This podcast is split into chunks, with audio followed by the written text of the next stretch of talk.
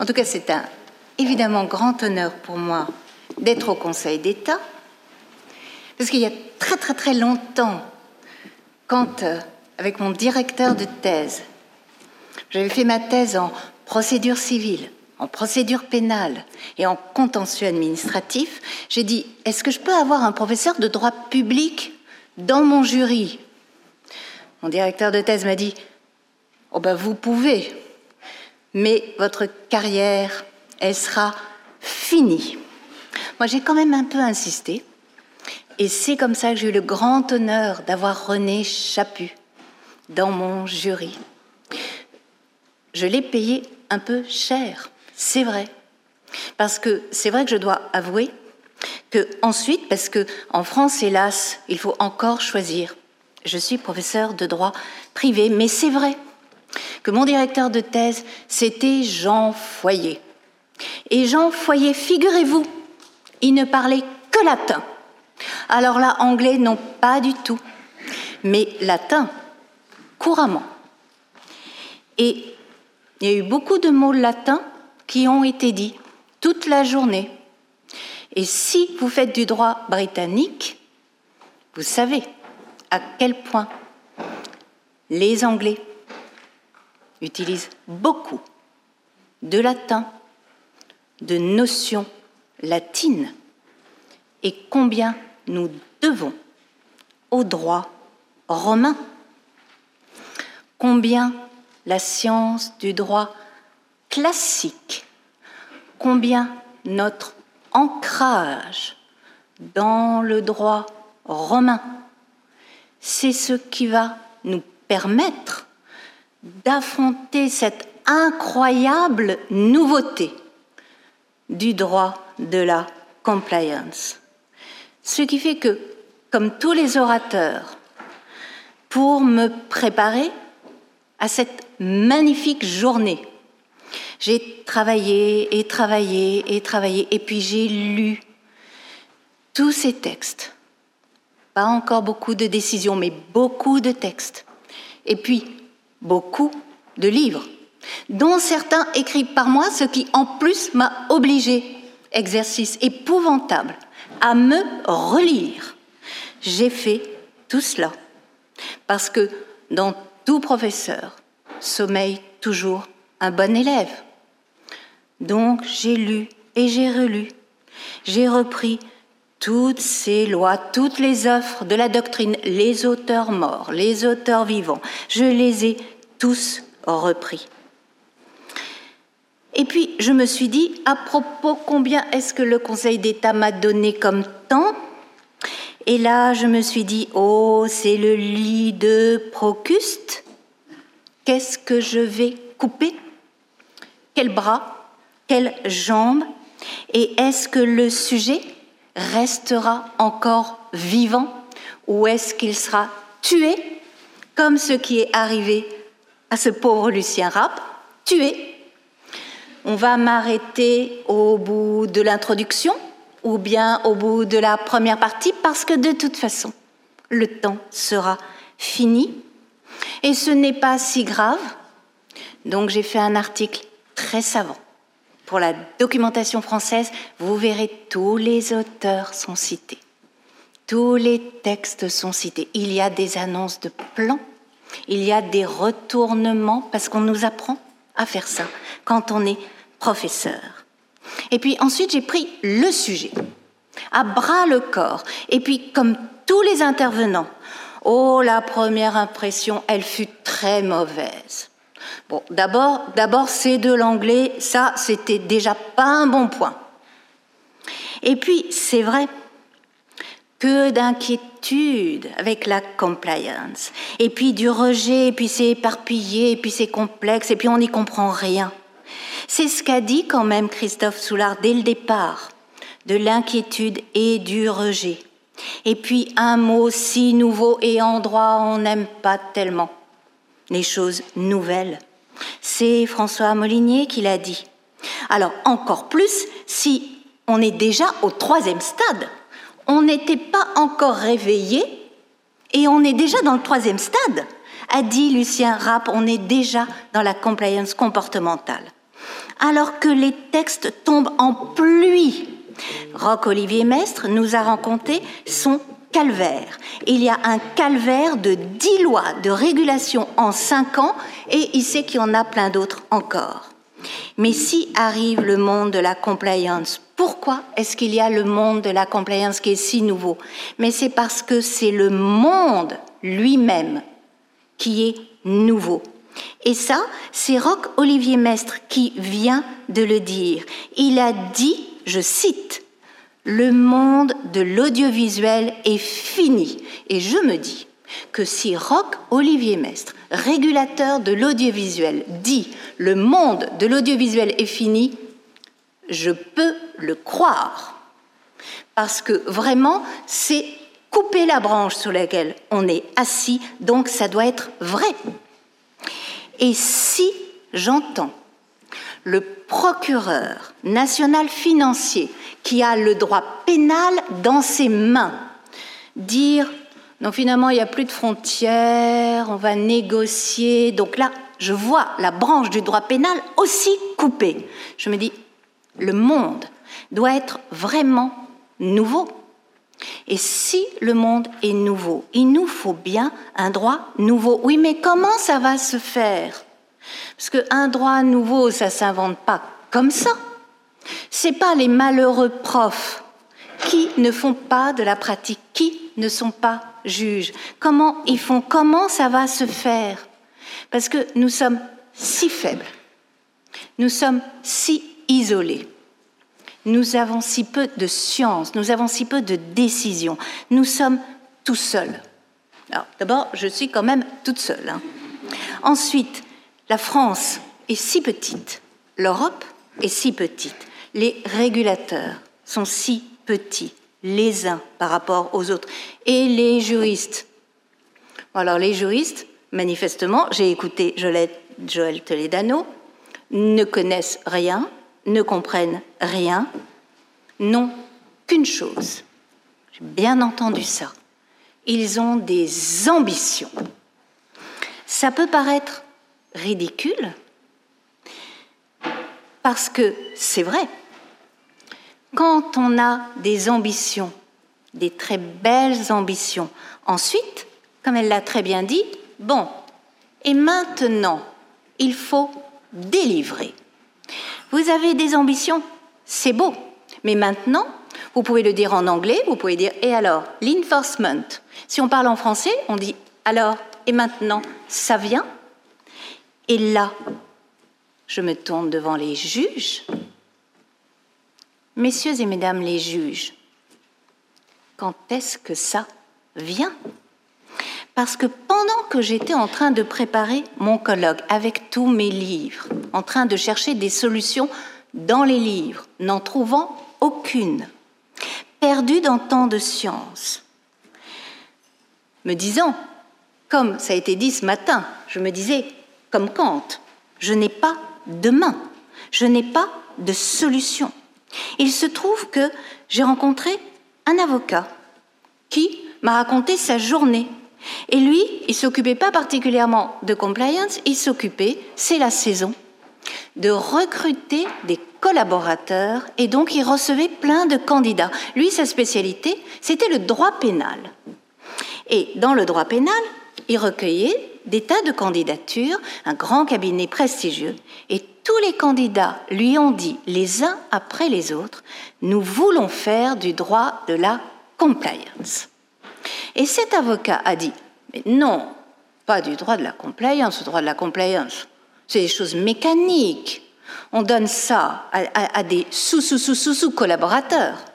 On a des algorithmes pour ça. C'est les machines qui font ça. On coche. On coche. C'est pas pour vous qui avez fait ce diplôme et ce diplôme et ce diplôme et ce diplôme et ce diplôme. Non, vous allez faire beaucoup mieux que ça. Et les candidats ont dit, si, si, nous, on veut faire du droit de la compliance. Et donc cet avocat, qui sait faire les bonnes choses, c'est-à-dire qui a posé la question, leur a dit, mais pourquoi voulez-vous faire du droit de la compliance? Et ils ont tous répondu la même chose. Ils ont dit, c'est parce que par la compliance, le monde peut devenir meilleur. Et il m'a raconté ça, en me racontant sa journée. Et là, je me suis dit, c'est ça. C'est ce qu'il pense. Je reviens à mon bureau. J'appelle des candidats au concours d'entrée à l'ENM.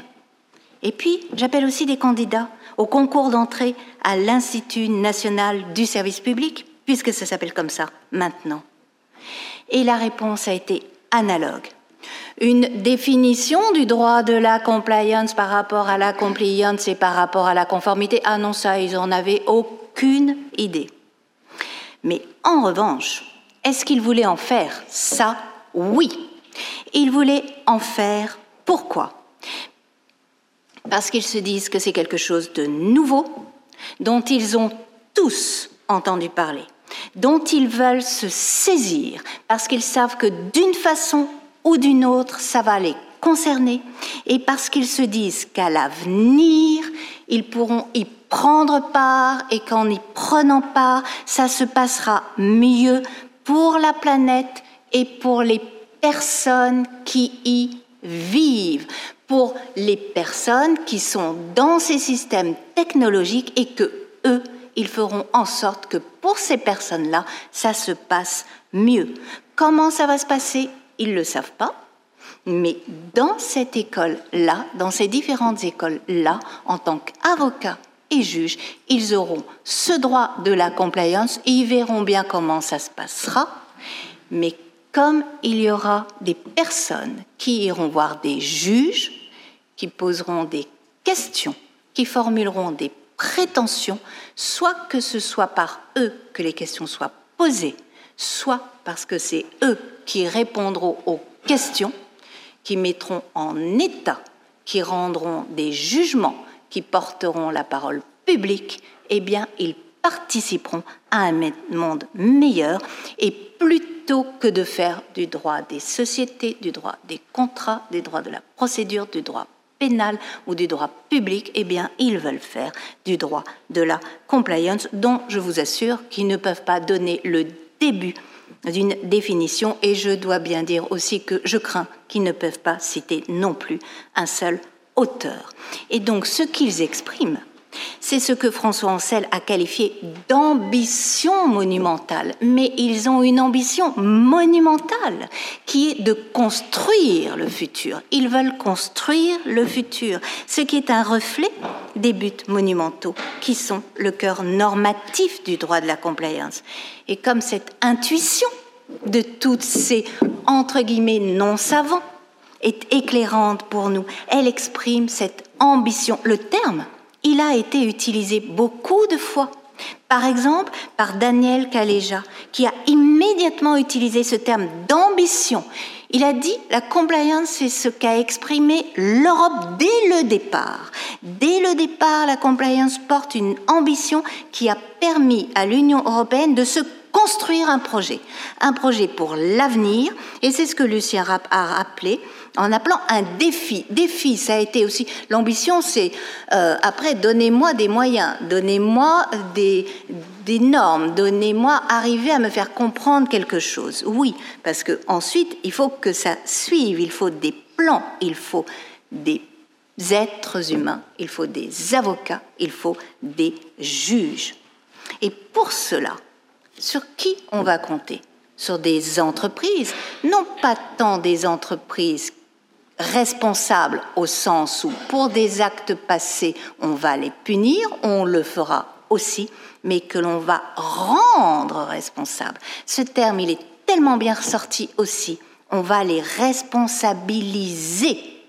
Et ces entreprises qui vont être responsabilisées soit peut-être toute seule, ça je n'en sais rien, n'ayant jamais bien rien compris à l'autorégulation, je n'en sais strictement rien, mais en tout cas, connaissant un peu plus la régulation et connaissant un peu plus les régulateurs, je crois que la régulation à travers la compliance va aboutir à une responsabilisation des entreprises. Il y a par exemple un très grand article de Nicolas Quérol il n'est pas du tout mort, donc de Nicolas Kerol, qui est un professeur de droit processuel, qui a dit tous les procès de compliance sont des procès en responsabilisation des entreprises, et on le voit nettement dans les premiers cas qu'on voit. Et du coup, on voit bien que même le juge, c'était si net dans ce qu'a dit François Ancel, sont des juges qui se mettent dans une perspective d'ex-santé. Ça a été dit par Paul Néoul, ça a été dit par Lucien Rapp, ça a été dit par Vincent Vigneault, ça a été dit par François Ancel. Mais les malheureux, euh, pardon de vous qualifier de malheureux, pardon, euh, les, les juges manquent de mains parce que les textes n'ont pas été faits, sans doute, pour des juges qui sont en ex-santé et dont l'objet du litige est le futur. Ils ont été conçus différemment. Alors, c'est là où peut-être il faut repenser en termes plutôt du droit romain, où je crois me souvenir, il y avait des prêteurs et que les prêteurs romains, comme ça a été suggéré, je crois, dans une discussion, l'action précédait tout. Et que si on règle d'abord des questions de procédure, matière dans laquelle les juges, aussi bien judiciaires que administratifs, sont très à l'aise si l'on détermine bien l'intérêt à agir, la qualité à agir, les questions que la société civile, l'internaute, le consommateur, les ONG, tous ceux qui veulent poser ces questions au juge peuvent faire, à ce moment-là, le juge va pouvoir répondre, puisque tous les candidats pour être juges veulent tellement apporter leur pierre à cette construction du futur. Et nous qui voyons le plus souvent par éclat cette matière, la compliance sectorielle d'un côté, la, compliance dans telle branche du droit où nous sommes si savants de l'autre, que l'on pourrait dire la compliance réglementaire, un règlement dont nous saurions tout la moindre virgule, composé de process. Là, les process, les algorithmes nous battront toujours, les juges vont pouvoir aller directement au sens, au sens qui font vivre la matière. Et dans un droit qui va donc être un droit beaucoup plus exempté, pourquoi? Mais parce que la seule chose en quelque sorte qui compte, c'est bien le futur. Obtenir que dans le futur, par exemple, cela ne s'effondre pas, ou bien si on est encore plus ambitieux, que dans le futur, l'environnement soit sain ou bien qu'il y ait allé. Le respect d'autrui, par exemple, dans le numérique, mais pas aussi que dans le numérique. Et je crois que la loi Pacte a été citée. Et ce droit de la compliance, il repose essentiellement sur l'action des entreprises. C'est ainsi que le droit de la régulation s'est transformé, comment il y a eu ce passage de relais entre le droit de la régulation et le droit de l'entreprise. Et les entreprises, elles ont des mains. C'est même, c'est dommage qu'on ne puisse pas dire des pattes parce que c'est des vrais mille pattes. Elles ont des mille mains. Elles en ont partout. Elles sont ancrées sur les territoires, elles sont sur tous les continents et elles ont plein de mains virtuelles dans tout le numérique. Mais comme c'est commode, quand on a l'esprit pratique, parce qu'elles sont en position. Elles sont en position de mettre des structures, de faire des plans, de faire des cartographies. Elles ont les informations, elles ont l'argent, elles ont les personnes. Ah, mais voyez, c'est comme passer un menu. Et on demande aux entreprises, c'est pas du tout qu'on la fasse nécessairement confiance, ce n'est pas qu'on les aime, ce n'est pas que ce soit de l'autorégulation, mais parce qu'elles sont là. Et J'aurais pas pris forcément le terme de surveillance, pas forcément. J'aurais plutôt pris le terme de supervision, parce que vous avez les entreprises qui se trouvent être là, elles sont en position, le grand modèle c'est la supervision bancaire, et ensuite vous avez des régulateurs qui sont là en permanence. Ce n'est pas tant l'extenté et l'expost, c'est une supervision permanente. Et vous avez en appui des juges, en appui toujours. Et vous avez des entreprises, je ne suis pas tout à fait sûre qu'elles adorent le droit de la compliance. Quand je vais dans les entreprises, vous voyez, c'est...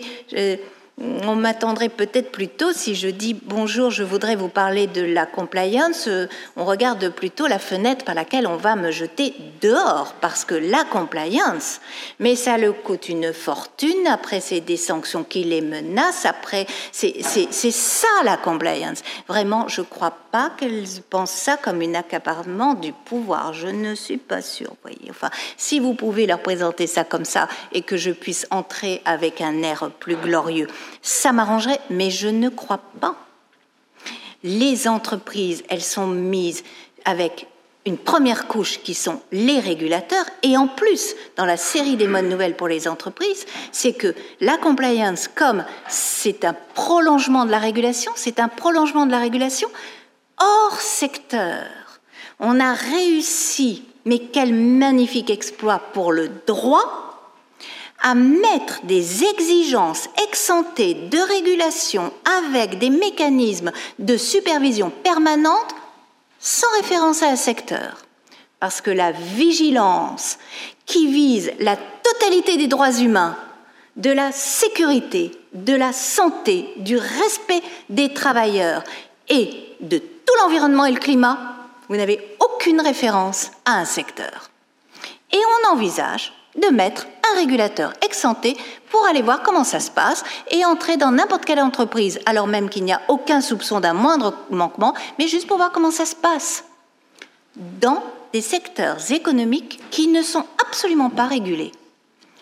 Dites aux entreprises ensuite que la compliance, c'est le moyen par lequel elles s'autorégulent.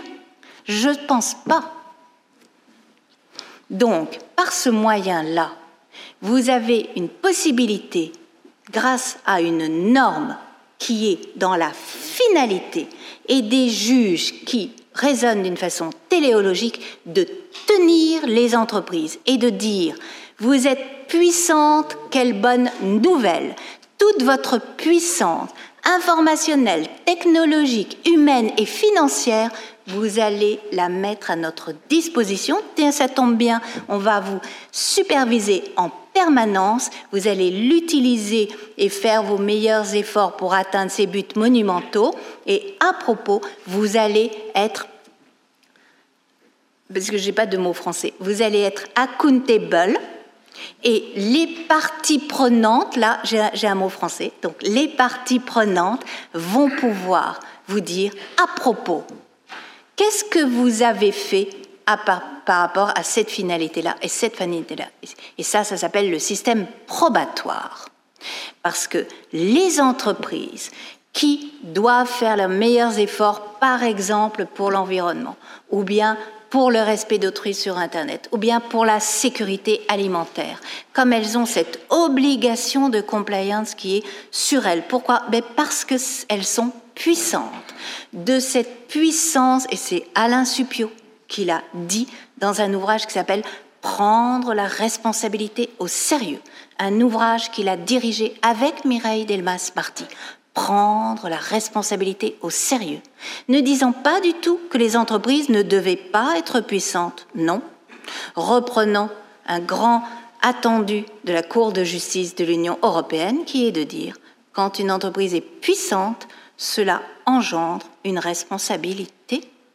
Elles sont puissantes, en quelque sorte, qu'elles le restent, mais dès l'instant qu'elles le sont, cela implique en ex-santé qu'elles prennent en charge tout ce qui dépend d'elles, par exemple dans les chaînes de valeur. Et de cela, elles rendront compte et elles sont puissantes. Eh bien, merci, mesdames les grandes entreprises, d'être si puissante.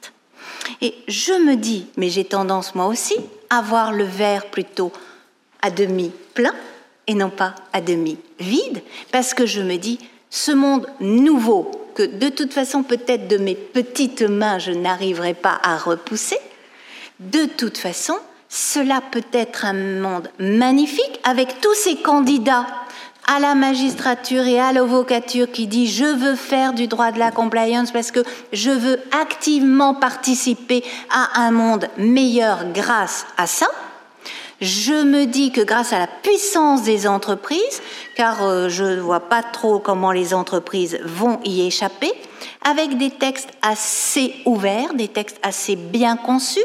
Hier, le texte sur la vigilance qui a été voté au Parlement et qui entre en trilogue, un texte sur la vigilance qui est absolument gémellaire avec le texte sur l'information extra-financière. C'est absolument des textes jumeaux avec ces deux textes qui sont absolument également en miroir du DSA qui lui aussi demande une vigilance des opérateurs numériques. Tout ça étant totalement extraterritorial. Certes, pour un professeur de droit, c'est une mauvaise nouvelle parce que ça veut dire qu'il faut recommencer la totalité de ses études juridiques. Mais pour les personnes qui n'ont pas fait d'études juridiques, c'est une excellente nouvelle, puisque de toute façon, il faut recommencer tout sur les principes. Mais quels sont les principes? Ils sont tous dans les fins.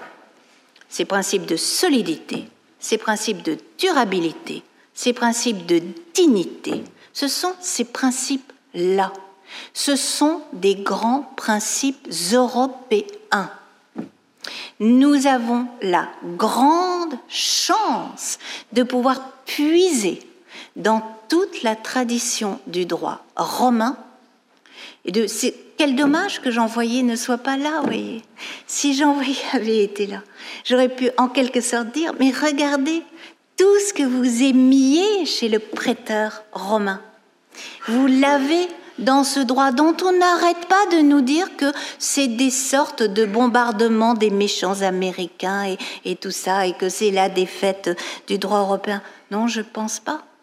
Quand je vois ces textes magnifiques, absolument conçus les uns par rapport aux autres, quand je vois des jurisprudences magnifiques, sans doute, je ne peux pas m'exprimer sur l'ordonnance de février 2023 du fait de ma présence en tant qu'amica curier dans la procédure. Mais enfin, on en a loué l'inventivité, la rigueur et le style. Et puis, je vois, grande sainte, pour lequel on peut prendre les mêmes qualificatifs. Et puis, je vois la décision du Conseil constitutionnel sur le devoir de vigilance. Quel style, quelle façon d'écrire. Je ne crois pas que ce soit écrit en anglais. Donc ce sont des nouveaux vocabulaires, des nouveaux mots. Est-ce que ça, c'est pas non plus le signe d'un droit plein de vitalité C'est pas du tout un droit exsangue, c'est un droit plein d'énergie, et dont il sort quoi? Il sort ce que des algorithmes ne vous sortiraient jamais. Jamais. Il en sort une culture de compliance complètement guidée par les finalités, pour laquelle il y a énormément d'énergie dans cette culture de compliance qui est absolument déjà là. Et de cette journée, qu'est-ce que pour ma part j'ai vraiment entendu?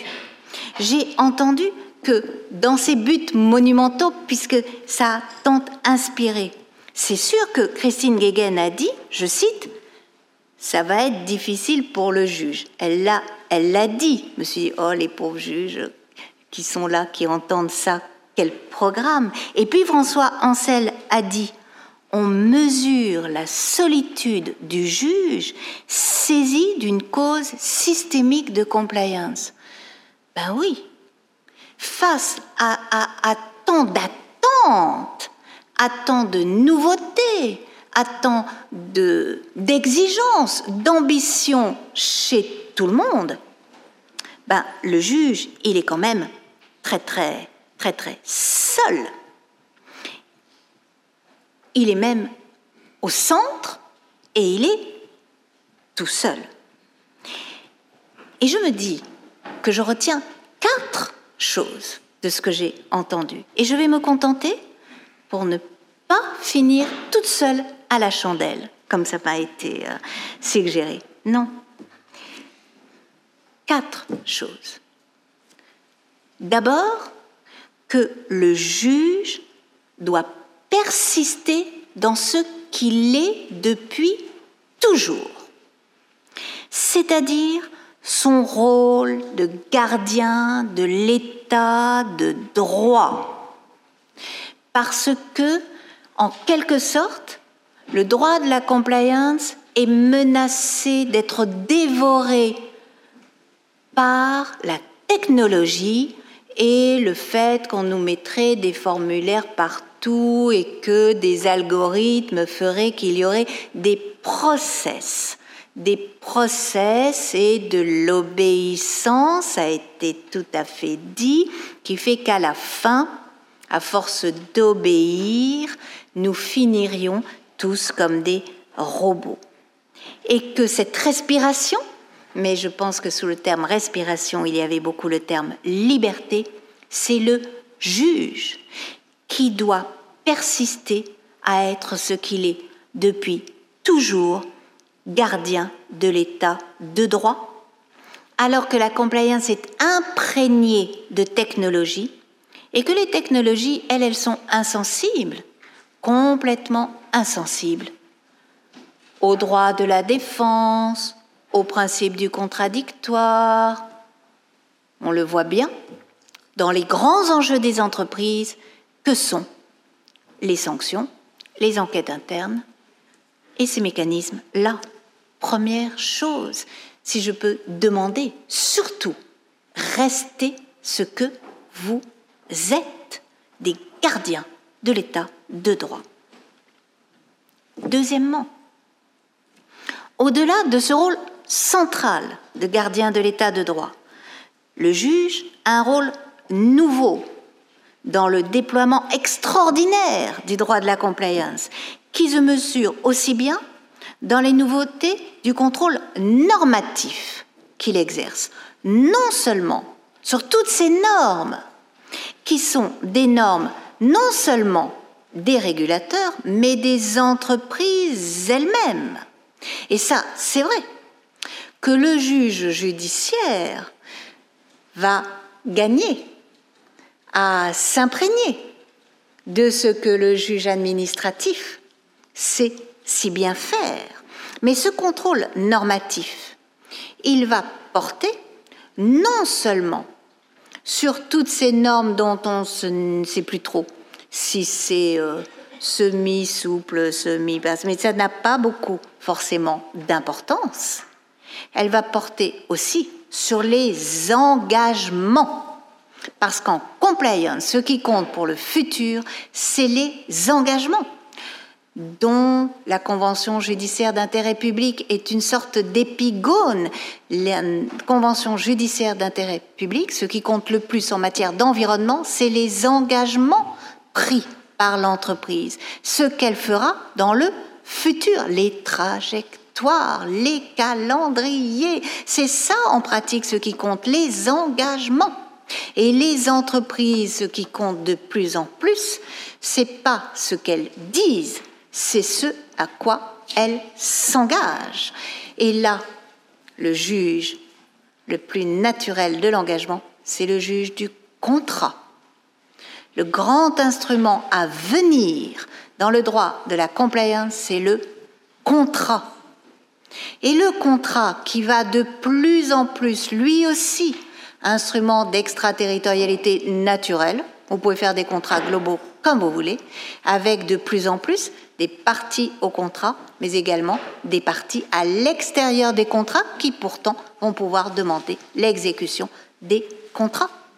Et des contrats dans les sociétés et dans les entreprises et avec des entreprises donneuses d'ordre et avec des contrats qui vont aller de partout dans la chaîne de valeur. Et un des grandes questions qui va être posée au juge, c'est que va être la force des contrats dans les mécanismes de compliance, dans les filières et dans les chaînes de valeur, et qu'est-ce qui va se passer dans les clauses de compliance, dans les contrats, quand les parties ne sont pas de forces égales.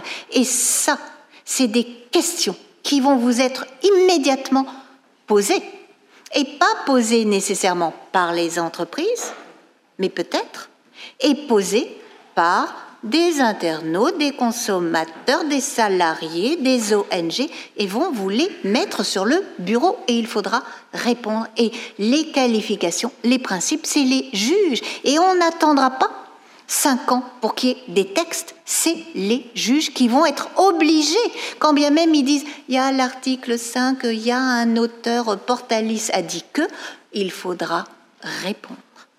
Ensuite, les juges, on va leur demander des remèdes. On va leur dire, bon, c'est bien, vous êtes juge, comme c'est beau, comme vous avez un beau costume, etc. Bon, maintenant, nous voulons des solutions, nous voulons des remèdes. Et là, on va se tourner beaucoup vers le juge financier ou vers le juge de la concurrence, parce que ce sont des matières dans lesquelles on a l'habitude de dire l'important, c'est les solutions, des remèdes et des remèdes pour l'avenir. Est-ce que l'on doit céder des actifs? Est-ce que l'on doit obliger à des cessions? Est-ce qu'on doit ordonner l'arrêt immédiat de l'illicite? Est-ce qu'on doit faire dans le principe trouver des solutions? Et parmi les solutions, il y a le dialogue, le dialogue, le dialogue. C'est peut-être pas formidable, c'est peut-être c'est peut-être mal taillé, mais si vous pouviez vous rapprocher, peut-être vous vous détestez, mais est-ce que vous pourriez un petit peu vous vous, vous détester demain, mais est-ce que cet après-midi vous pourriez vous rapprocher, une médiation, est-ce que ça vous dirait, etc. Donc le lien entre compliance et médiation, il est extrêmement fort et le juge peut venir en appui quelle que soit la matière, quel que soit le juge. Le juge peut être aussi bien le juge civil, le juge commercial, le juge administratif. Ça peut fonctionner. Pourquoi? Parce que ça produit un remède.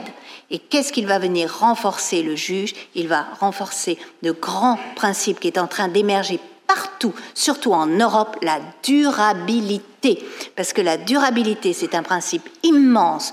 En banque, en finance, en énergie, en numérique, il faut que demain, ça perdure, la question de la durabilité. Le juge n'est pas du tout habitué à ça, mais l'un qui connaît bien ça, en quelque sorte, c'est le juge consulaire, parce que le juge consulaire, il veut que les entreprises perdurent, qu'elles ne tombent pas en faillite, que ça se passe plus ou moins bien, le mieux possible. Cette notion du juge de la durabilité, ça peut exister ainsi. Et c'est mon quatrième, mon troisième point, c'est que dans cet espace naturel pour le juge, qui est l'espace de justice, il faut que le juge réponde, réponde aux parties qui vont développer des prétentions et les prétentions de compliance qui vont être faites aussi bien en demande qu'en défense, vont être des demandes systémiques. Systémique parce qu'on le voit déjà dans les 3, 4, 5 cas que nous avons déjà, mais tous les autres arrivent, vont être des cas dans lesquels ça a été dit devant un régulateur, mais devant les juges, ça arrive. Les demandeurs vont dire je représente tout le climat, pendant que l'entreprise va dire je représente tout le numérique. C'est les systèmes qui vont parler eux-mêmes. Et là, il faut que les juges adoptent leur procédure et demande aux régulateurs de venir leur parler, de venir au-delà du litige, entrer dans l'instance. Par exemple, s'il y a un enjeu énergétique, sans doute, quand bien même c'est le juge judiciaire, peut-il demander l'avis du régulateur de l'énergie parce que le régulateur de l'énergie serait par exemple un ami de la Cour tout à fait bien venu. Ou bien, comme les systèmes impliquent complètement le public et le privé, sans doute qu'un dialogue des juges serait non seulement bienvenu, il serait nécessaire, il serait indispensable. Et c'est mon quatrième point et final, devant tant de nouveautés qui sont enthousiasmants. Mais moi, je serai candidate, euh, j'aurai 22 ans, je serai candidate pour devenir euh, euh, petit collaborateur dans un grand cabinet anglais, ou bien je passerai le concours de l'ENM, ou bien dans l'autre concours. On me demanderait quelle matière voudrez-vous faire? Ben, Je dirais, je veux faire du droit de la compliance. Je veux faire du droit de la compliance parce que c'est si nouveau, c'est si ancré et c'est si ample que tous les juges doivent converger. Ils doivent converger parce qu'il n'y a aucune dénaturation. Il y a une sorte de concentration de toutes les forces et de la nature même de ce qu'est un juge sur le fond qui est donné par une ambition commune sur le futur, sur les qualifications que nous, nous n'avons pas Qu'est-ce que c'est qu'une chaîne de valeur? Qu'est-ce que c'est vraiment que la durabilité? Ça me paraît pas très clair. Effectivement, tout ça, on le sait pas trop. Mais, mais les juges, ils ont été éduqués puisqu'ils manient si bien le langage, ce que parfois les auteurs de textes manient moins et puis dans les méthodes, dans les méthodes qui consistent à mettre en état à ce que les magistrats se rapprochent des juges, en ce que les juges parlent au procureur, et finalement ce n'est pas si mal qu'ils fassent leur étude ensemble, en ce que les magistrats parlent à l'administration active, et ce n'est pas si mal qu'ils fassent leurs études ensemble. Donc à ce que tout le monde se parle pour que tout à la fois puissent perdurer leur rôle classique de gardien de l'état de droit et leur permettre d'endurer, parce que c'est quasiment une charge, oui c'est une charge, d'endurer leur rôle nouveau et de dialogue dans lequel ils ont tenté à s'emporter les uns les autres, comme pour ma part vous m'avez infiniment apporté pendant toute cette journée.